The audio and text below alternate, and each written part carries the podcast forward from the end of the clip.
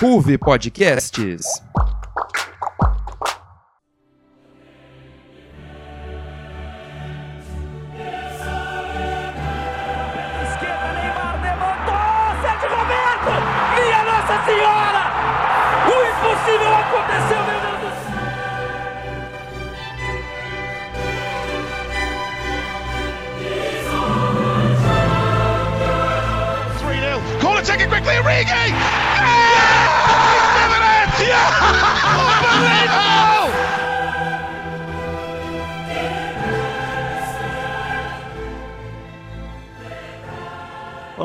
Começa agora o A Liga de Casa, programa da RUV sobre futebol internacional. Eu sou o Felipe Uida e hoje me acompanham cada um na sua casa, o Caio Chiosi e o Matheus Antônio. E aí, Caião, tudo bom?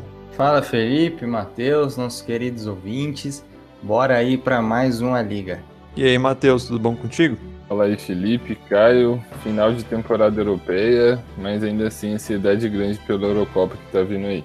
É isso aí, a Eurocopa vai ser, vai ser muito interessante, vamos estar cobrindo tudo aqui no A Liga. Então, para você que escuta pela primeira vez, o A Liga cobre tudo sobre o melhor do futebol mundial.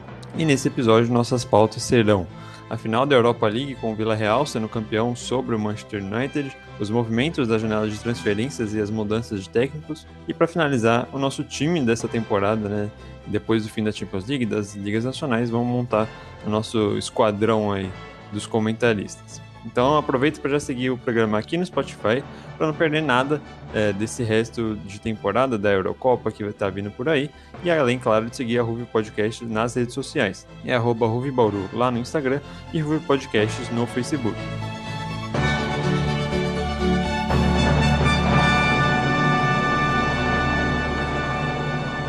Bom, para começar a liga de hoje, então, vamos falar da final da Europa League. A partida entre Vila Real e Manchester United acabou em 1 a 1 e depois da prorrogação, né, que continuou empatada, foi decidida só nos pênaltis. Foram necessárias 22 cobranças dos dois times e o único jogador que acabou errando, né, entre os 11 do Vila Real e os 11 do United foi o goleiro do Manchester United, o David Gea, o espanhol. É, Caião, para começar, o que você achou do jogo e desse título do Vila Real? Bom, Felipe, eu achei um jogo bem truncado, com os espanhóis fechados na defesa, claramente jogando por uma bola, seja ela um contra-ataque ou uma bola parada. Assim como saiu o gol do Gerard Moreno, né, o gol que abriu o placar da decisão, depois o Cavani, numa aula de posicionamento dentro da área, acabou empatando para o Manchester United.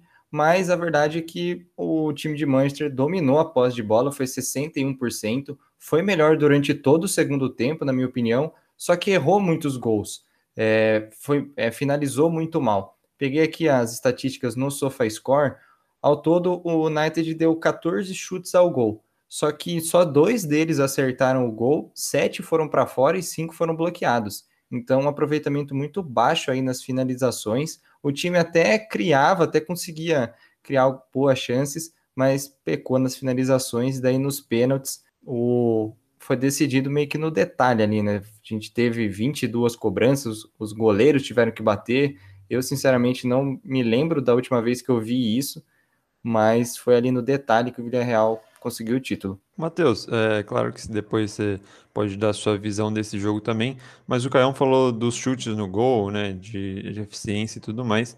O Villarreal acabou dando um chute no gol apenas e acabou entrando, e nos pênaltis também é, todos entraram, e aí o pessoal começou a falar bastante sobre a atuação do De Gea nesse jogo, que fez, não fez nenhuma defesa, né, levou os 11 gols de pênaltis e um gol do Gerard Moreno durante o tempo regulamentar.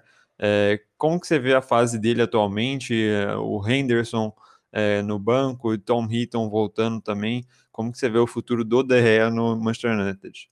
É, ele tá longe de viver sua melhor fase, né? Por algumas temporadas, muita gente colocava o Gea entre top 3, top 5 goleiros do mundo ali, e ele fazia jus a isso, porque ele realmente vivia uma grande fase. Só que agora, como eu falei no começo, ele está longe dessa fase. E eu vejo isso talvez desde a Copa de 2018. Eu lembro que no jogo de estreia contra Portugal ele tomou aquele frango do Cristiano Ronaldo. E claro que nem em todos os jogos ele é, frangou daquela forma, mas desde a Copa ele não vem conseguindo mostrar as atuações que ele já mostrou um dia na carreira. é, em um Manchester United um tempo atrás que não ganhava muita coisa, que beliscava uma Copa de vez em quando, principalmente depois do daquele período mais recente de saída do Ferguson, o Gea era um dos pilares desse time.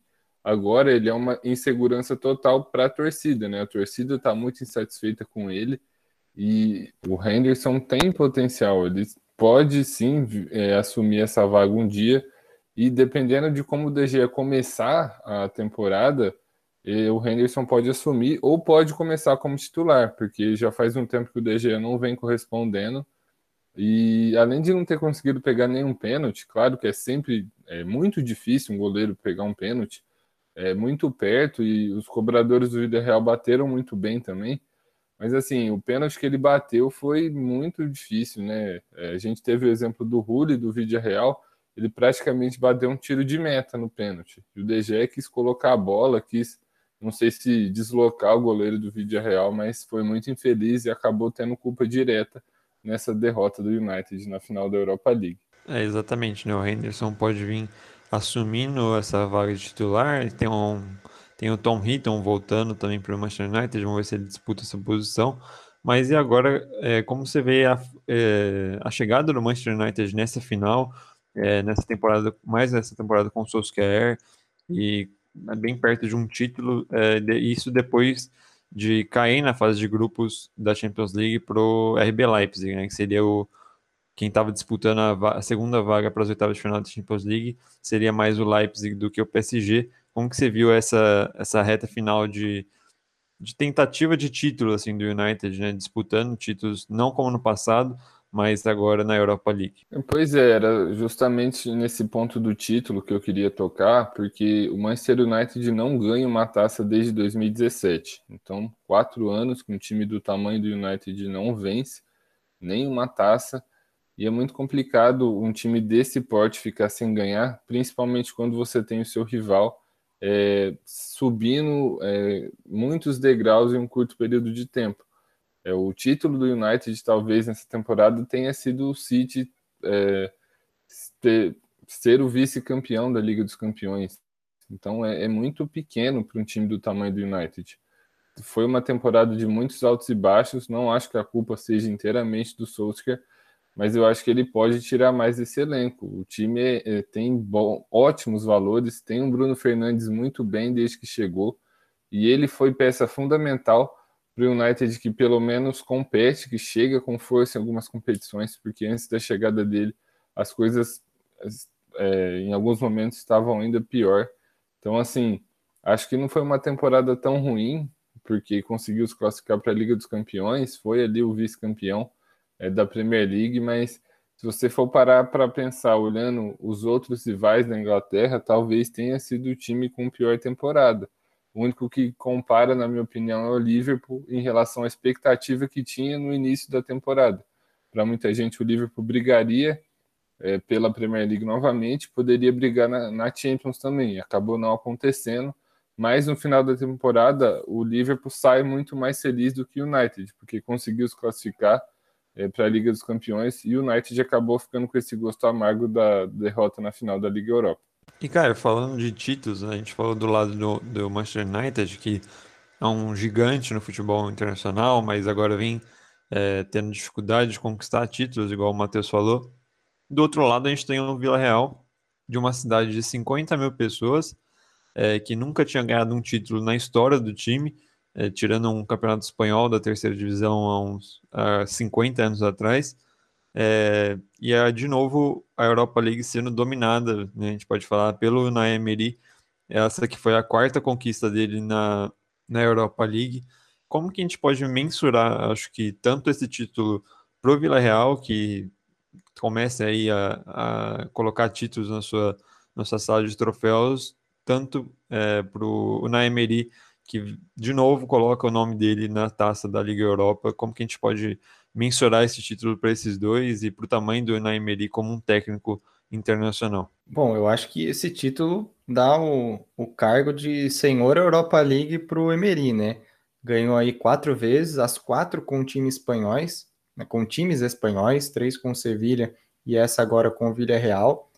E acho que é um, um passo muito importante para o time, que vem competindo bem na La Liga, né? Competiu bem na La Liga nessa temporada. Claro que a equipe tem suas limitações, é, é limitada, mas consegue ter um jogo coletivo e um plano de jogo que se encaixa muito bem, né? O, o jogo, o espírito assim de união do Villarreal, de saber suas limitações e estabelecer um plano de jogo que seja condizente com isso e que eles consigam executar esse plano de jogo bem, é muito importante para a equipe, né? Já começa por aí. E depois a, a, equipe foi crescendo, derrubou o Arsenal, que era um dos favoritos para ganhar o título da Europa League, e aí venceu de uma forma emocionante, histórica a, a competição. Então, eu acho que a equipe pode começar a crescer, né? não só dentro do campo, mas em questão de estrutura também, porque vai disputar uma Liga dos Campeões agora, né, com, com esse título da, da Europa League, e a gente sabe que tem repasse de transmissão, direitos de imagem, premiação também por disputar a Champions, então esse dinheiro pode ser também bem investido ao redor do clube, em contratações, em estrutura, para, quem sabe, elevar um pouquinho mais o nível do futebol do Villarreal. Bom, para finalizando, né, esse, esse jogo da, que decidiu a Europa League, é, dar um ponto um pouco da minha parte assim, é, foi muito interessante ver o Vila Real juntando esse time com jogadores experientes e alguma, alguns novos jogadores, né? A gente vê essa zaga formada, por exemplo, por, pelo Raul Biol, é, que sobra experiência, seu tempo de, de Real Madrid principalmente, e do lado dele tem o Paulo Torres, que vem sendo uma das é, novas caras da seleção espanhola na zaga, e o Juan Foyth, também, o zagueiro argentino, que veio jogar no meio de lateral também, é, que era do Tottenham, inclusive, e, e também bastante jovem, né, compondo essa zaga, então é interessante ver um pouco dessa mistura. Aí você tem o Dani Parejo, que sobra experiência sobre Liga Espanhola, principalmente, Carlos Baca também, outro outro símbolo aí, e o Gerard Moreno lá na frente, completamente viciado em gols nessa temporada, né? Então foi bastante interessante de ver essa formação desse time. É, tá certo que o Manchester United vem uma crescente nessa temporada, mas é, foi, foi bonito, assim, de ver esse título indo pro Vila Real num jogo com torcida, né? Também é sempre interessante ver. Bom, outra coisa que esse jogo também modificou foi é, os classificados para a Champions League da próxima temporada. Isso porque o campeão da, da Europa League ganha sua vaga direta para a fase de grupos da Champions League. Então, mesmo o Real acabando em sétimo no Campeonato Espanhol, a sua vaga já está garantida para a próxima fase.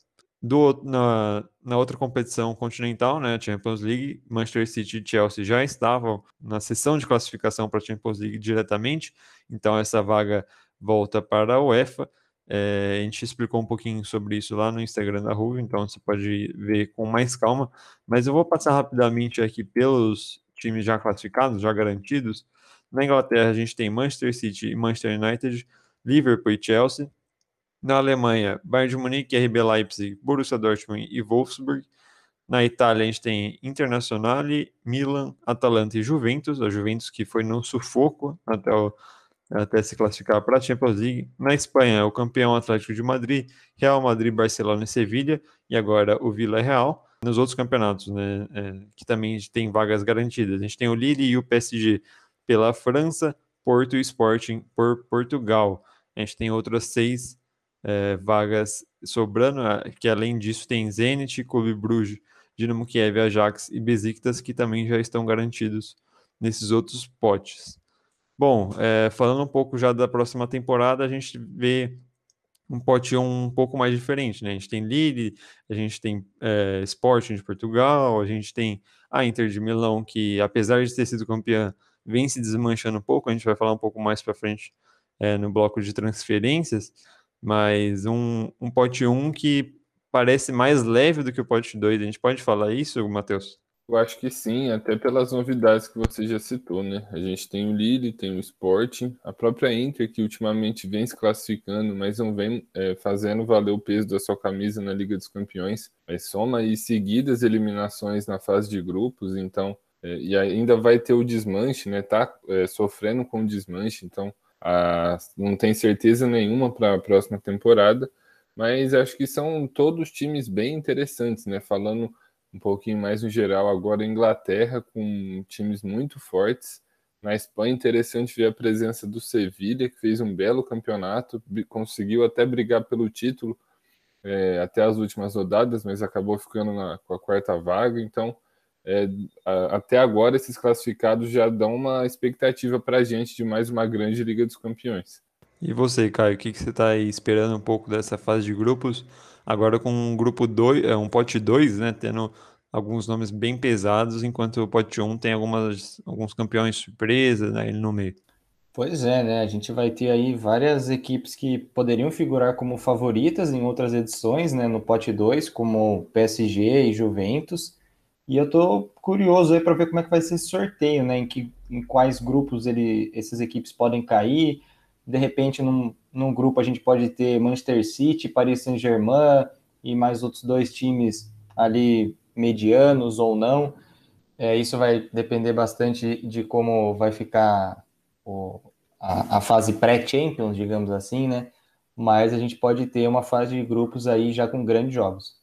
É, além dos, dos times já classificados para a fase de grupos, a gente tem na Champions League as fases preliminares, né? E alguns dos times, por exemplo, o RB Salzburg, que mesmo campeão da Áustria, cai nessas fases preliminares, ele fica na primeira partida, né? Uma partida única de passar para a fase de grupos. O Brøndby da, da Dinamarca também fica nesse caso.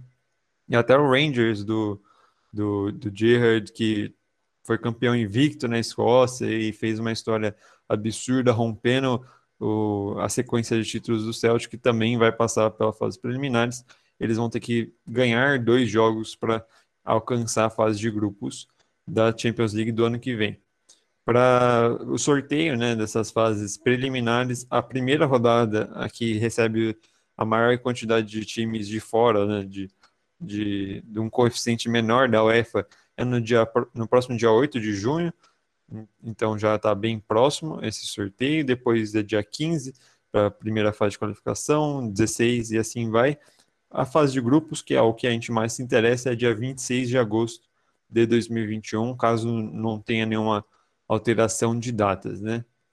Mas é, a gente vê aí novos times aparecendo no, no pote 1, a gente teve até uma, uma alteração de qual time ia para qual pote, por causa do, do vencedor da, da, da, Champions League, né? Com o Chelsea vencendo a Champions League, por exemplo, é, o Zenit cai para o grupo 3, para o pote 3, perdão, mesmo sendo campeão da Rússia, e o Borussia Dortmund fica no 2. Se o City ganhasse, quem ia para o pote 3 seria o Borussia Dortmund, e a gente podia ver um grupo ainda mais pesado, né? Com, com por exemplo, o Dortmund na, no pote 3, formando um, um grupo da morte, como a gente pode falar. Bom, outro tema então desse bloco, né, encerrando essa fase de Champions League, é o início das transferências do futebol europeu. E mesmo com a janela ainda não aberta, né, algumas transferências já estão se confirmando, é, principalmente as, as gratuitas.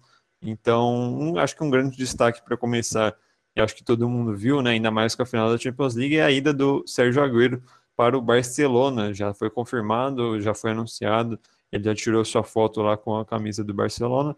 Ele que atuou aí na final da Champions League, mas perdeu com o Manchester City. E, Caio, que, é, como você vê essa chegada do Agüero no, no, no time? O Barcelona que é, praticamente deixou o Soares ir embora de graça, né? Tipo, como se ele não tivesse nada com a história deles. E agora contrata é, um atacante que eu posso falar até que tem uma característica semelhante ao Soares? Eu acho que tem uma característica semelhante, porém eu acho o Soares um pouco mais de área, o Agüero acho um pouco mais móvel, mas os dois são goleadores natos, assim, né? O, o Agüero é o maior artilheiro da história do Manchester City, e eu até coloquei isso que eu vou falar no meu Twitter. Para mim, o Agüero chega e resolve o problema do ataque do Barcelona. É, você tendo uma referência ali, você não tendo que jogar, por exemplo, com o Messi de falso 9 ou com o Griezmann de, de falso 9. Às vezes até o Dembélé ficava ali nessa posição mais centralizada e não é muito a do Griezmann e do, do Dembélé fazendo essa função, né? O Messi já fez, já foi muito bem, mas hoje ele está muito mais como um articulador de jogadas ali do, do Barcelona, mais como um segundo atacante ali. E você tendo o Agüero, né, tendo uma referência, fica mais fácil para criar, para gerar chances. Né? O, o Agüero ele não precisa de muita chance assim para fazer um gol. Né? Então, eu acho que resolve bastante os problemas do, do ataque do Barcelona e dá um indicativo de que o Messi vai ficar em Barcelona, né? Essa é, acho que seria a maior notícia que o Barcelona pode ter nessa, nessa janela, né? A maior contratação do Barcelona seria conseguir manter o Messi. E falando dessa janela do Barcelona, eu separei aqui alguns nomes que já estão certos, alguns estão bem próximos de ficarem certos. O zagueiro Eric, Eric Garcia, perdão, é, do Manchester City também, de apenas 20 anos, é, acertou de graça com o Barcelona. Esse já está acertado, já também tirou sua fotinha com a camisa do Barcelona. Algumas possibilidades, algumas possibilidades bem quentes é, de transferência para o Barcelona. Informações do Fabrício Romano, que é referência no assunto. O é, jogador do Liverpool, pode estar chegando de graça. O outro interessado seria o Bayern de Munique, mas parece que o Barcelona tem à frente na negociação. É, Gianluigi Donnarumma, goleiro jovem do Milan, já saiu. É, vamos ver para onde ele assina. O Barcelona seria uma das possibilidades. É, Memphis Depay do Lyon também seria uma grande possibilidade de, de graça.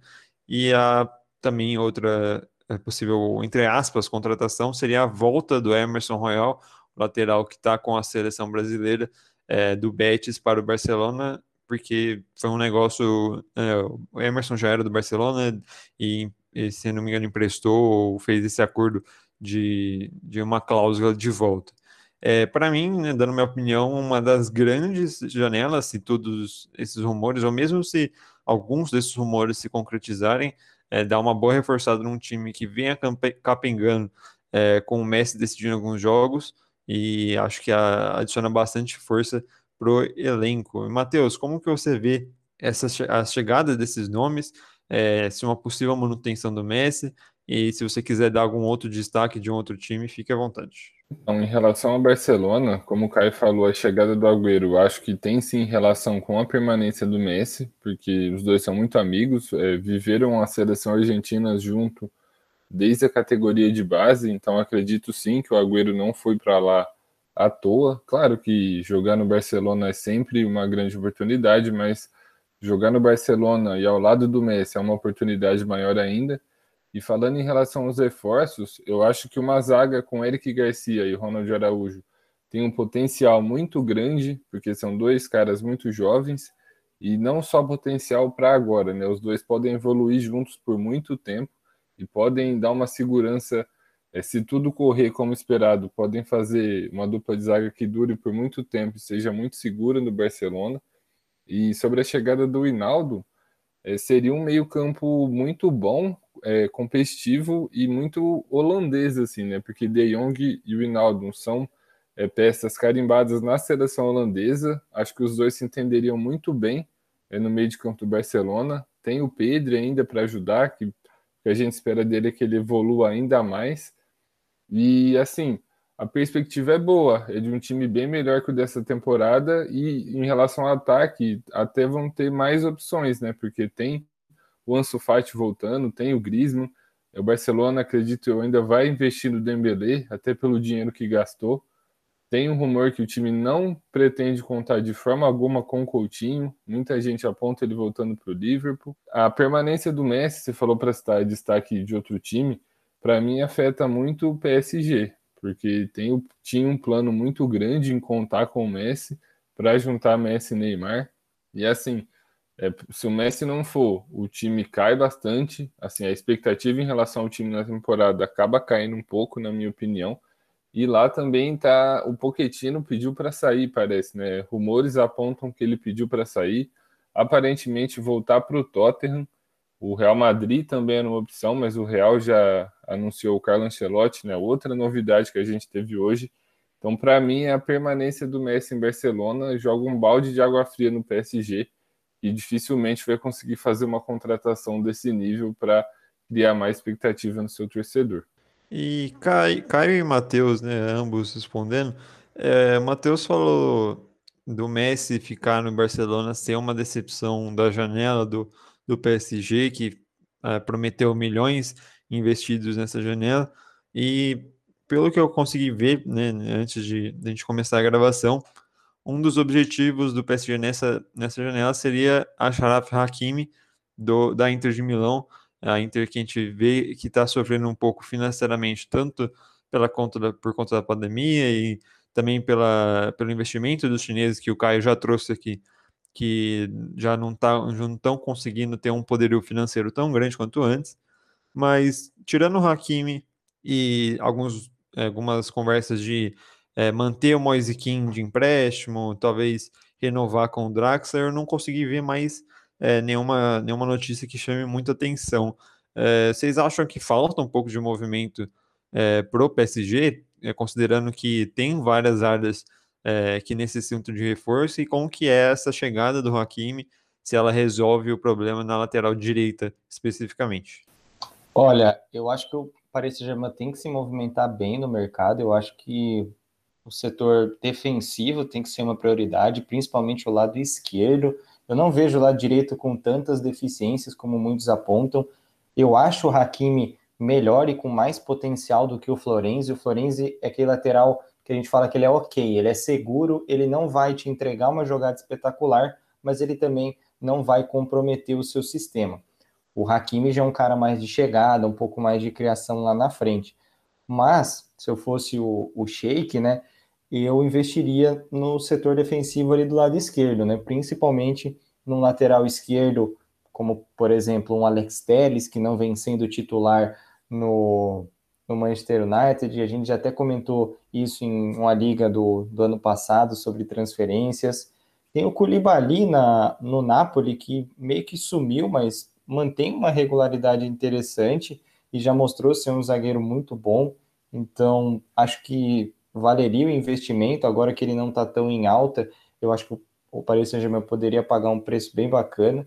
E eu também investiria num, num meio campista mais robusto, digamos assim, né? A gente falou do, do Hinaldo no Barcelona, eu acho que seria um, um casamento muito interessante ele no, no Paris Saint-Germain, dando mais força física, chegada à frente, né, para ajudar ali na, na hora de finalizar a jogada. Mas essas poucas movimentações do Paris Saint-Germain preocupa assim o torcedor porque o time tem várias carências, principalmente do meio para trás. É, eu concordo com o Caio em relação ao Hakimi, apesar de também achar o Florenzi um bom jogador. Acho que com o Hakimi o nível sobe bastante, principalmente na questão ofensiva. Ele não, não acho que ele comprometa na defesa e acho que no ataque ele pode entregar muito mais. E assim, eu também acho que seria necessário um parceiro de zaga à altura para o Marquinhos, um cara que é muito difícil, eu acho, chegar no nível dele, porque hoje ele é um dos melhores da Europa, mas um cara que consiga chegar perto, pelo menos. Kim Pembe não é um mau zagueiro, mas para mim poderia ser um ótimo reserva. Não acho que ele tenha condição plena de ser titular do PSG. É, talvez o meio-campo também, porque a gente viu nessa semifinal que o PSG sofreu nesse setor do campo, nos jogos contra o City. Mas eu acho que talvez seria interessante investimento para o ataque, para a posição de centroavante. Apesar de ter o Mbappé, que também é uma incerteza, ninguém sabe se ele vai ficar, como, quando ele vai ser vendido, tem toda uma questão contratual é, o Mauricardi não é a solução dos problemas do PSG e ele já deu várias provas disso. É, jogando, ele não, não jogou bem nos momentos importantes, principalmente, ele não conseguiu corresponder às expectativas, então acho que o PSG poderia ir atrás de um atacante, ir atrás daquele centroavante.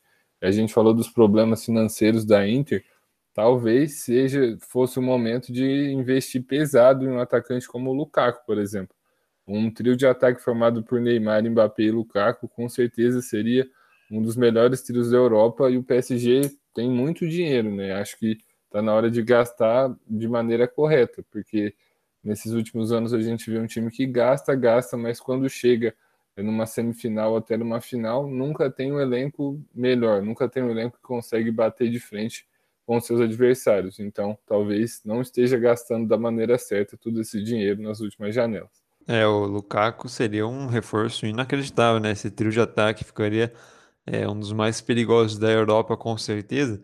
E mantendo um pouquinho ainda na questão do PSG, porque o Caio falou da questão do treinador. E Caio, é, você não acha que essa, essa pouca movimentação na janela, como a gente está vendo, também não tem um pouco por causa é, dessa indefinição de um novo treinador para a próxima temporada e a decisão dos reforços talvez não seja do mais do Pochettino, e eles estarem esperando alguém é, mostrar interesse nesse cargo para trazer reforços focado nesse estilo de jogo? É, então, essa pode ser uma explicação, até porque a gente está com um mercado de técnicos europeus, digamos, muito bom. Né? A gente teve o Zidane saindo do Real Madrid, né? o Carlo Ancelotti foi contratado novamente, ele foi campeão da Champions com o Real Madrid em 2014.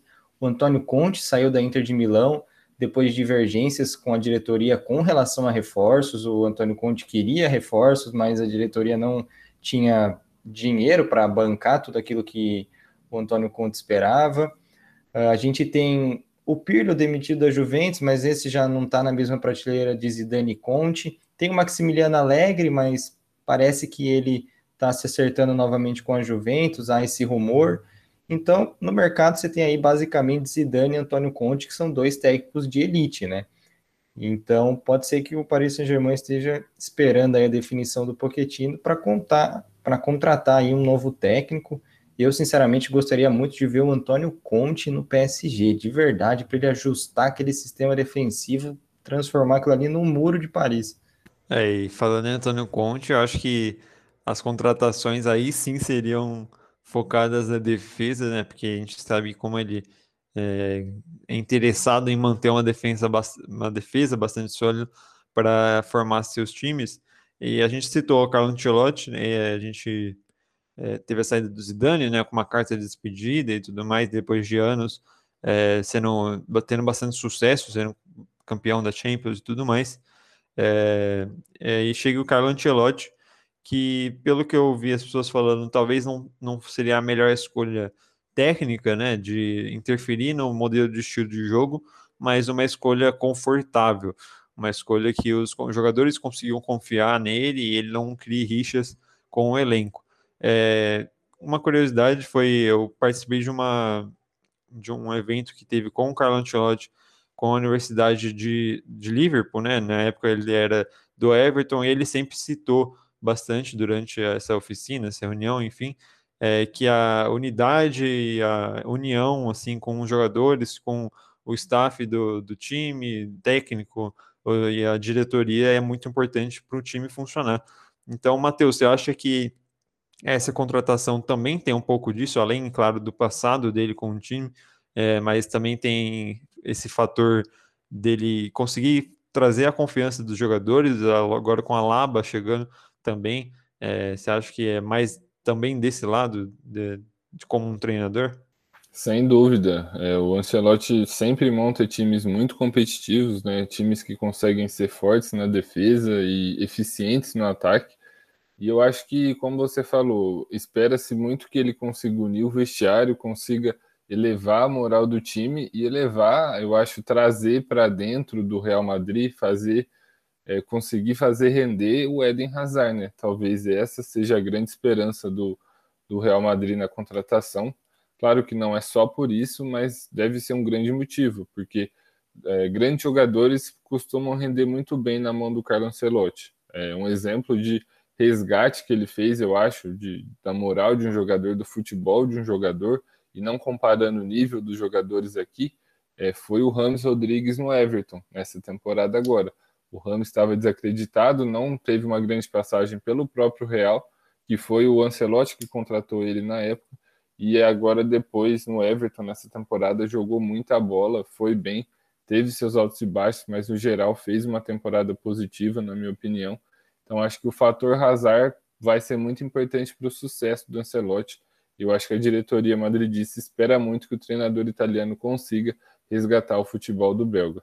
E outro fator, considerando Real Madrid, né, no caso, é, os reforços possíveis seria a chegada do Mbappé ou do Haaland, né? Seria a escolha entre um dos dois grandes jovens. Eu acho que isso atrai um pouco também qualquer técnico, mas, é, Caio, para é, a chegada do Mbappé, é, muito se fala, né? Foi um tweet recente, logo antes da gente começar aqui, que o Sérgio Ramos pode sair do Real Madrid, né? Dessa despedida depois de tantos anos de história dele com o Real Madrid, também para abrir espaço salarial, né? De monetário para contratar o Mbappé. É, como seria essa mudança de, de aspecto de você é, deixar um grande ídolo do clube que conquistou várias glórias durante tanto tempo para a chegada de um moleque é, que vem despontando muito no futebol e já ganhou a Copa do Mundo, é, quase ganhou a, a, Champions League. Como você vê essa mudança um pouco, talvez, na identidade do Real Madrid? É, perder um ídolo como o Sérgio Ramos, acho que vai doer bastante nos, nos torcedores, né? O Sérgio Ramos, um dos melhores zagueiros da história do futebol, com certeza. É, eu li recentemente que o Manchester City estaria interessado em contratar o Sérgio Ramos. É, quando estava rolando as semifinais da, da Liga dos Campeões, o Paris Saint-Germain também né, tinha demonstrado um leve interesse ali, mas até agora o, futuro dele é incerto. E aí chega o Mbappé para dar uma acalmada nos ânimos assim também, né? Depois, ainda mais depois de várias contratações do Real Madrid que não corresponderam às expectativas, né? O, o, Real Madrid gastou bastante em, no futuro do time, né? Vinícius Júnior, Rodrigo, contratou o Jovic do Frankfurt, né, Felipe? Exato, exatamente. Do Frankfurt, é, contratou o próprio Eden Hazard. O Hazard sofreu muito com lesões, o Jovic não conseguiu se adaptar, o Vinícius Júnior é, teve uma constância maior essa temporada, o Rodrigo começou muito bem, mas está muito irregular. Então, acho, de certa forma, acho que o torcedor do Real Madrid tá estava com uma expectativa muito alta que não foi, concreti não foi concretizada ainda. E aí, se chegar o Mbappé, é, é o momento que eles falam: pô, agora o Real Madrid está contratando um craque, como já fez em outras temporadas, como, como por exemplo, quando contratou Cristiano Ronaldo, quando contratou Zidane na época dos Galácticos, enfim.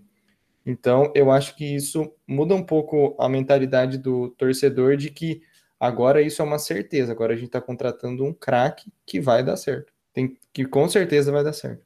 Bom, então com isso a gente encerra esse primeiro bloco da Liga, né? Com essas várias transferências que a gente pôde discutir aqui, mas fica por aí que a gente tem muito ainda para falar. A gente tem que montar a nossa seleção da temporada aqui do A Liga para vocês falarem mal aí com certeza depois nos comentários. Mas enquanto isso, a gente está nessa pausa. É, aproveita para seguir a Ruve Podcast nas redes sociais, é arroba Bauru no Instagram e Ruve Podcasts lá no Facebook. Ruve Podcasts.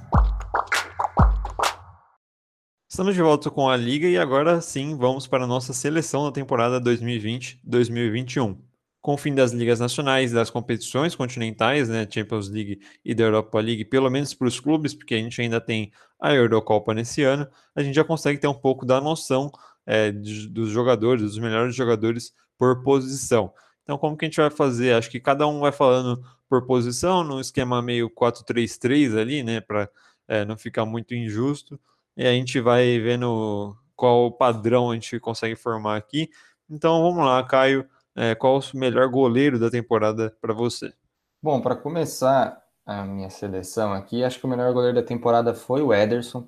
Ele levou a luva de ouro na Premier League pelo segundo ano seguido, ficou 19 jogos sem levar gol. É, ao todo, ele ficou 27 jogos sem levar gol, né, contando todas as competições da temporada.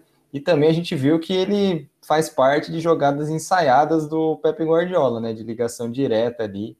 Então, eu escolho o Ederson. E você, Matheus, qual que é o melhor guarda-redes da temporada? Para mim, o melhor guarda-redes também é o brasileiro Ederson. Acho que ele foi um dos expoentes desse City, como o Caio citou. Mas acho que cabe fazer uma menção honrosa para o Mendy, que não era esperado por muita gente no Chelsea e tomou conta da posição. É, e o Handanovic na Inter, que era um dos pilares de uma defesa quase intransponível, uma defesa muito boa, né, que tomava pouquíssimos gols. Tenho na memória um jogo que a gente transmitiu no Facebook da Rove contra o Milan, que ele pegou tudo quando foi necessário. Então acho que uma menção para o goleiro do time italiano também é justo. É esse jogo aí que foi um dos decisivos para o título, né? inclusive da, do, da Inter. Milan que estava disputando também, para não ficar uma unanimidade, né? Eu acho que é justo citar outro nome aqui, e acho que essa é a minha escolha, que é Ian Oblak, do Atlético de Madrid. Atlético de Madrid campeão depois de muito tempo da, da La Liga, e acho que as atuações do Oblak é, também contribuíram muito para isso. É, dando uma olhada nas estatísticas comparando ele com o Ederson, né, que foi nosso escolhido aqui, eu acho que ele fica bastante parelho, então ele é minha escolha aí pro goleiro. Bom, Caio, lateral direito agora, quem que é a sua escolha? Então, Felipe, eu vou fazer uma gambiarra aqui, uma adaptação, eu vou colocar o Aspilicueta na lateral direita, ele jogou muitas vezes como ala ali, né, um pouco mais avançado, mas ele já jogou durante boa parte da carreira como lateral direito, já jogou também como zagueiro, então ele vai bem ali na lateral direita, é o capitão, líder do Chelsea, campeão da Champions League, um cara muito seguro, dificilmente compromete o time, não perde muito jogo por lesão, então eu vou de Aspilicueta. Bom, Aspilicueta pro, pro, do Chelsea para o Caio. Matheus, quem que é a lateral direita do seu time? Ah, eu vou de Hakimi. Hakimi dentro de Milão. Acho que ele foi fundamental na conquista do título italiano. Foi fundamental para quebrar o jejum da Inter e quebrar a hegemonia da Juventus na Itália. É, desde a época de Borussia, né, que ele joga bem, que ele faz boas atuações e acho que essa foi a melhor temporada da carreira dele. Merece uma vaga na seleção. Bom, como a gente teve é, dois nomes diferentes aí, né? Eu acho que o Hakimi merece bastante essa essa indicação para a lateral direita, até porque o Aspilicueta seria um pouco é, uma gambiarra, igual o Caio falou, é, jogando um pouco do zagueiro pela direita. Então eu acho que o Hakimi, igual o Matheus falou, contribui muito também para o ataque da Inter de Milão, se firmou como um dos maiores, é, um dos melhores dessa temporada. Eu falo também do Van Bissaka, é, nessa subida do United, acho que foi muito importante, mas para firmar a nossa seleção, né, como a gente está em três aqui, acho que o Hakimi merece bastante. E com isso a gente vai para lateral esquerda agora. Quem que vocês indicam, Caio, para começar? Eu vou fazer outra adaptação aqui. Meu lateral esquerdo é o João Cancelo, do Manchester City. Apesar dele ter perdido espaço para o Zinchenko na reta final da Liga dos Campeões, ele foi extremamente regular ao longo da temporada. Ele chegou a ser o principal destaque do Manchester City. A gente falou isso aqui em alguns ligas é um cara polivalente e que chega muito bem ao ataque. Ele, tem, ele teve três gols e seis assistências nessa temporada. Então vou de João Cancelo. É, o Caio fazendo mais uma gambiarra ali. E aí, Matheus, quem que é seu lateral esquerdo? Acompanho o Caio nessa gambiarra. Vou com o português João Cancelo. É como ele falou, perdeu espaço para o Zinchenko na Liga dos Campeões nessa reta final, algo que eu confesso que eu não entendi muito. É, o Zinchenko não é um mau jogador, só que o João Cancelo é, como o Caio citou também, fez uma temporada muito boa, foi regular. É um cara que joga bem tanto na lateral, que é a posição de origem dele, mas também por dentro. Muitas vezes no time do Guardiola ele fazia esse papel jogando no meio, saindo da lateral para o meio, abrindo espaço para ultrapassagens é, pelo lado que ele estava jogando. Então, acho que ele merece essa vaga. Fez uma ótima temporada e tem tudo para ser um destaque de Portugal na Euro. É, o João Cancelo realmente jogou muito. É, ele é a nossa escolha, então, para é, a seleção da temporada. Eu acho que eu posso indicar um diferente, então, para ficar marcado, eu diria que o Luke Shaw mereceu muito, é, mereceria muito essa, essa indicação para a seleção da temporada, porque reergueu um pouco depois que o Alex Telles chegou e de, desde então, né, que o brasileiro chegou no time, é, o Luke Shaw não saiu mais da titularidade, é, faz um trabalho defensivo ok, mas um trabalho ofensivo muito bom, então para uma um mérito aí para o Luke Shaw também. Vamos agora à dupla de zaga para formar essa defesa. Cara, qual, qual que são os seus dois zagueiros para a posição? Eu vou com a dupla de zaga inglesa. Eu vou de Rubem Dias e Thiago Silva. É o Rubem Dias, melhor jogador da Premier League, era a peça que faltava no sistema defensivo do Guardiola, um zagueiro rápido, boa saída de bola, vigor físico excelente também, tudo que o Guardiola sempre quis no zagueiro, acho que o Rubem Dias entregou essa temporada. E o Thiago Silva, por manter um alto nível de jogo, se lesionou ali, né, as lesões atrapalharam um pouquinho, não, não atrapalharam tanto, é, ele teve lesões ali no, no começo, né, até se lesionou na final da Liga dos Campeões, mas enfim, manteve um alto nível de atuação na liga mais competitiva do mundo. Então, Thiago Silva e Rubem Dias. E aí, Matheus, qual que é a sua dupla de zaga? Olha, eu vou de Thiago Silva e Rubem Dias também, só que com muita dor no coração, entre aspas, de deixar o Marquinhos de fora dessa, dessa seleção, porque o Marquinhos fez uma temporada espetacular pelo PSG. É, em alguns momentos ele foi o melhor jogador do PSG, eu acho, mesmo com Mbappé e Neymar, porque ele passa uma segurança muito grande para esse sistema defensivo, é forte, sobe bem, é, na bola parada, tem uma ótima saída de bola também. Então acho que o brasileiro merecia.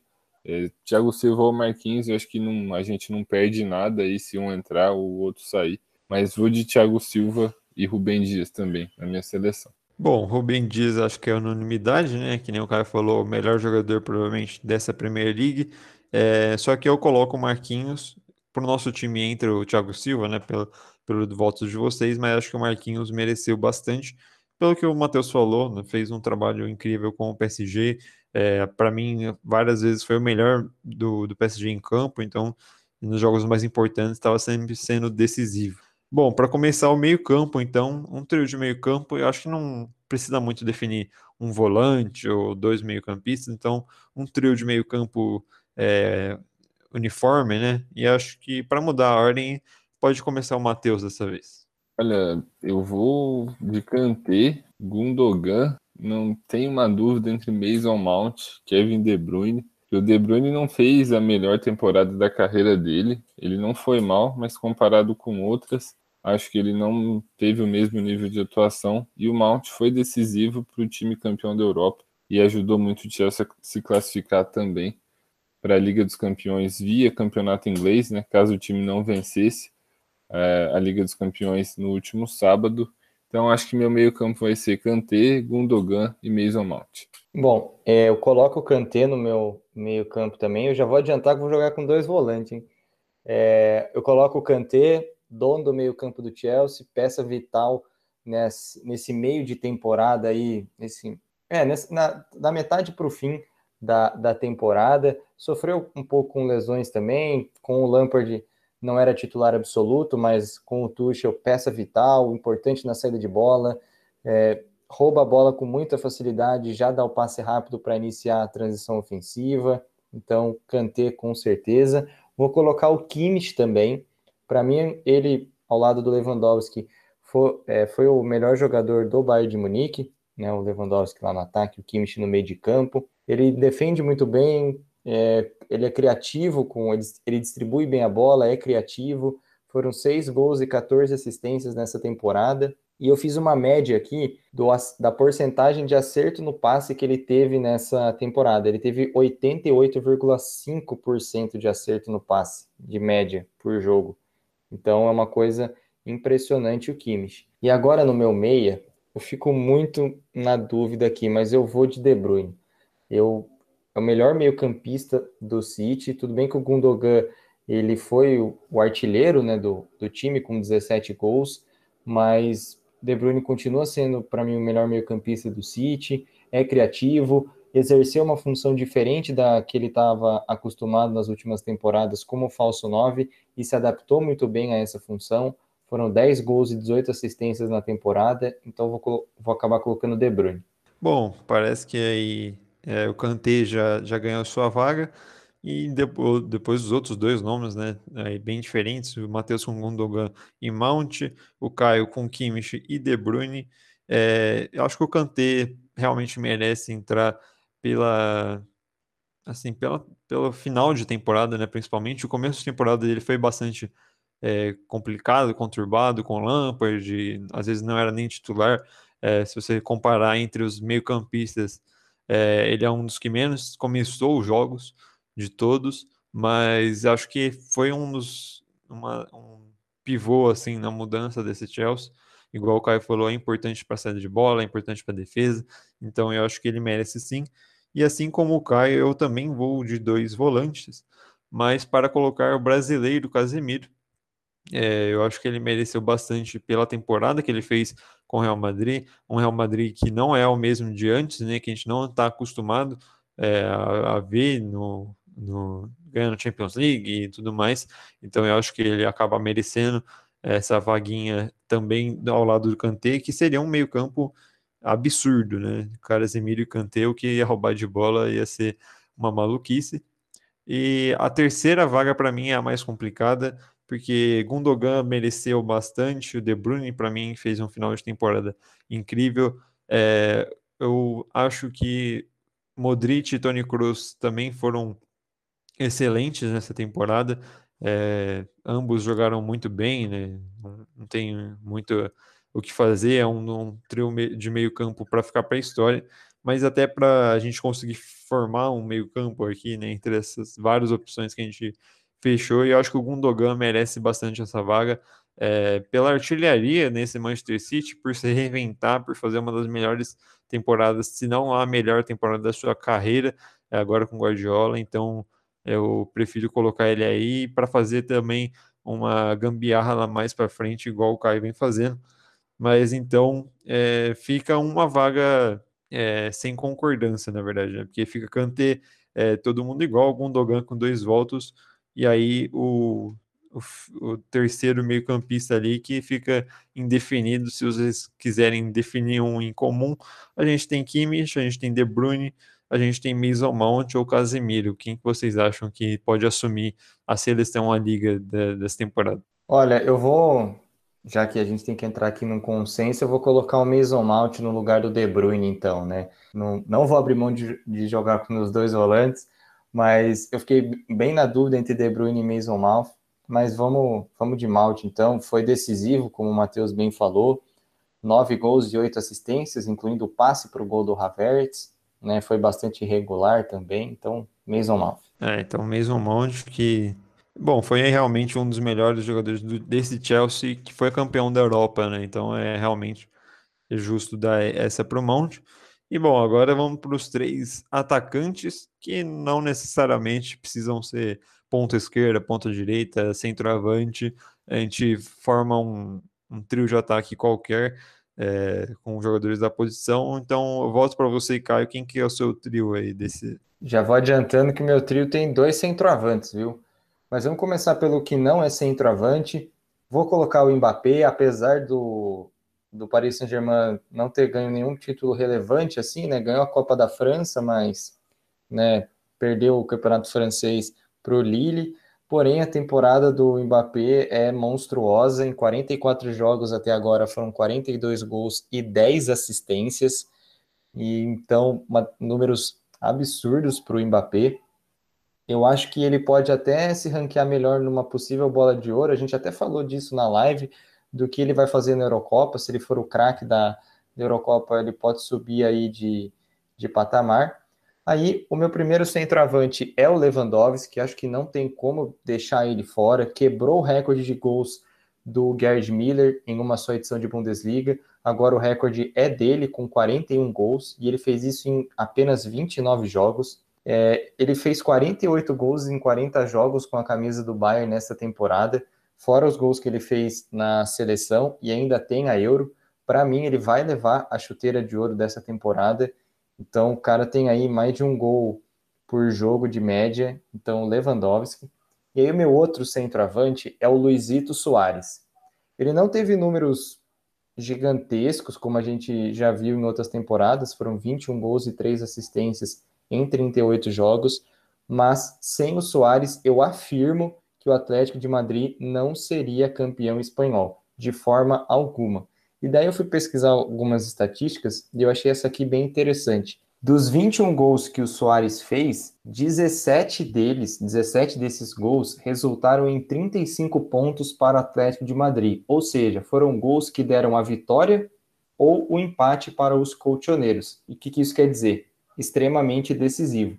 Então, por esse motivo, o Soares está na minha seleção. Então, meu trio é Lewandowski, Soares, Mbappé e aí eles que se virem para ver quem que fica na área lá. É, para começar bem difícil, né? Mate... Uh, Caio já com Mbappé, Lewandowski e Soares.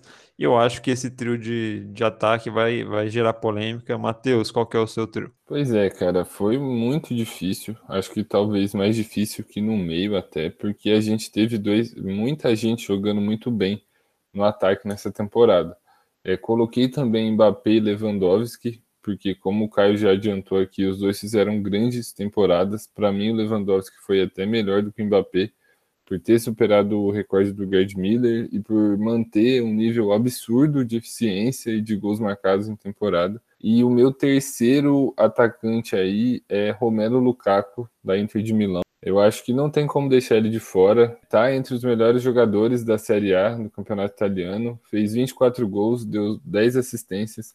É muito fundamental para a Inter conquistar o título e quebrar a hegemonia da Juventus. Então acho que não tem como deixar o belga de fora dessa seleção. Falo que foi muito difícil porque a gente teve Harry Kane, que fez uma temporada espetacular pelo Tottenham, tanto com gols e assistências. A gente teve o Haaland também, que foi muito bem novamente, artilheiro da Champions. E tem Messi Cristiano Ronaldo, que apesar de não estarem mais no é, jogando como já jogaram em alguns momentos, fizeram novamente temporadas com mais de 30 gols, né? E isso é só para quem ainda está jogando um nível muito alto, mas o meu trio de ataque é Lukaku, Lewandowski e Mbappé. Bom, então Lewandowski e Mbappé já ganharam sua vaga né, na, na seleção aqui da Liga, com dois votos cada. É, começando Lewandowski, concordo, não tem como ficar de fora. É, é o jogador que mais contribuiu para gols nessa temporada, ele tem 57 contribuições para gol, é, o segundo sendo o Mbappé, né? É, considerando essa listinha que a gente fez entre os jogadores, o Lukaku tem 47 também, é, quase que eu deixei passar, mas é, decidindo entre o Lukaku e o Soares, né, para entrar na, na seleção da Liga, eu vou de Soares para a tristeza de, de Matheus, que nem o Caio falou, eu acho que sem o Soares o Atlético de Madrid não conseguiria ser campeão, ele foi muito decisivo para isso, fez gols decisivos, é, fez muitos gols que não eram nem esperados dele, então é, demonstrando um pouco da sua, da sua precisão lá na frente e tudo mais. Então, também pela importância do Soares para o Atlético de Madrid ganhar um título é, que não ganhava muito tempo contra times pesados, né? Enquanto a Inter, por exemplo, né, relevando um pouco a Inter, eu acho que o time da Inter era melhor do que o time do Atlético. Ela tinha mais a oferecer ao Lukaku e mesmo com o título é, muito bem conquistado pela, pela Inter de Milão do Antônio Conte, eu acho que o Soares acaba merecendo essa vaga, mas que nem você falou, Harry Kane é, merecia muito também, fez uma temporada absurda. É, eu, a gambiarra que eu falei que eu ia fazer seria encaixar o Bruno Fernandes nessa seleção, porque não teria como o Manchester United fazer essa temporada que fez, chegar na final e ser vice na Premier League sem o português no, no elenco, talvez seja o melhor português em atividade.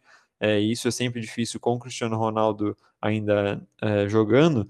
Então, é, para montar um meu ali, né, eu acho que eu iria de Lewandowski, é, Bruno Fernandes e Harry Kane para o meu, meu trio, mas formando o time do A Liga é, fica Lewandowski, Mbappé e Soares. Bom, então vou, vou repassar aqui a lista, é, como ficou esse time. Num 4-3-3 ficaria com Ederson do Manchester City no gol, Hakimi na lateral direita, João Cancelo do Manchester City também na lateral esquerda, a zaga formada por Rubem Dias do Manchester City, Thiago Silva do Chelsea, é, o meio-campo formado por, por Kanté do Chelsea, Gundogan do Manchester City e Mount do Chelsea. É, e o trio de ataque, Mbappé do PSG, Lewandowski do Bayern de Munique e Soares do Atlético de Madrid. Vocês querem definir um técnico também para comandar esse time? Podemos, podemos, e o meu voto é Thomas Tuchel. Não tem como, na minha opinião, porque Pep Guardiola, muito bem sempre, nível altíssimo, como de costume, ganhou mais uma Premier League. Depois de um começo difícil no City, ganhou a Premier League com o pé nas costas, o campeonato mais difícil do mundo ele ganhou com uma distância abismal do vice, mas não tem como não botar o Thomas Tuchel para ser esse técnico, porque ele simplesmente fez o Chelsea virar outro time e virou tanto um outro time que foi campeão da Liga dos Campeões. É, com o Lampard, acho que isso seria praticamente impossível e ele conseguiu levar o Chelsea a vencer o City do Guardiola, que foi é, estupendo nessa temporada. Então, acho que o alemão merece essa vaga. E aí, Caião, quem que comanda esse time? Vai ser o Thomas Tuchel mesmo. E além disso que o, que o Matheus falou, fui pesquisar uma estatística do Tuchel e achei essa aqui absurda. Ele enfrentou o Guardiola três vezes nessa temporada. Ganhou as três, incluindo a final da Liga dos Campeões e eliminando o, o time do City da Copa da Inglaterra. Enfrentou o Zidane duas vezes, um empate, uma vitória e a vaga na final da Champions. Enfrentou Simeone, campeão espanhol, duas vezes, duas vitórias. Enfrentou Klopp, Mourinho e Ancelotti uma vez cada, uma vitória sobre cada um também. Ou seja, nove jogos contra grandes técnicos do, do futebol mundial e nenhuma derrota. Então, Thomas Tuchel, técnico da temporada. É, eu acho que o Tuchel, bom, o Tuchel finaliza aí então como o técnico da do temporada da Liga, é, do, do Chelsea, campeão da Champions League, e acho que muito do que o Caio falou é, de vencer os jogos grandes contra técnicos grandes também coloca ele como merecedor desse, desse dessa moral da Liga, grande moral da Liga de colocar como é, técnico da temporada. Eu acho que o Guardiola mereceria sim é, uma indicação, por exemplo, é, pelo trabalho que fez durante toda a temporada. Manchester City foi a melhor defesa da Europa durante um bom tempo, conquistou o título mesmo depois de começar é, lá embaixo, né? As esperanças estavam baixíssimas e conquistou o título mesmo assim, com sobras. Então, também pode ser uma indicação. É, a gente tem uma, uma mais alternativa, se alguém quiser, que acho que não receberia muita moral, seria o Gerrard, né, conquistando o título invicto, é, mas acho que o Tuchel merece sim, é, com o título da Champions League no Chelsea, não, não fica muita discussão. Bom, então ele que comanda essa, essa seleção do A Liga para essa temporada, é, a temporada se encerra por aqui, é, sem final do Champions League, final da Europa League, final das ligas nacionais. E com isso a gente finaliza esse episódio também por aqui. Se você acha que faltou alguém na nossa seleção, se você discorda, se você acha que a gente não entende nada de futebol, você manda para a gente lá nas nossas redes sociais, é arroba Bauru no Instagram e arroba Ruve Podcasts, perdão, no Facebook. Quero agradecer para você que ficou escutando até aqui é, e também ao time de comentaristas que hoje me apoiou aqui nesse programa. Caião, valeu e até o próximo programa. Valeu, Felipe, Matheus, grande abraço para vocês, para o nosso ouvinte. E é isso aí, temporada finalizada e que vem a Eurocopa. Valeu, Matheus, por mais um programa. Abraço e até o próximo. Um abraço, Felipe, um abraço, Caio. E reforçando o que o Caio falou, vem aí a Eurocopa e mais uma vez o convite para o ouvinte que o A Liga vai estar por dentro de tudo e trazer o melhor desse torneio para você. É isso aí, dia 11 de junho a gente começa a nossa cobertura especial da Eurocopa, desse final de temporada é, do futebol internacional, então é, não deixa de seguir a gente lá. Ruve Podcasts. O A Liga é um programa do Núcleo de Esportes da Ruve Podcasts. A locução foi feita por mim, Felipe Uira. O roteiro, a edição de som e a produção são do Felipe Uira, ou eu. E a edição geral do Núcleo é dela, a Maria Tereza Ribeiro.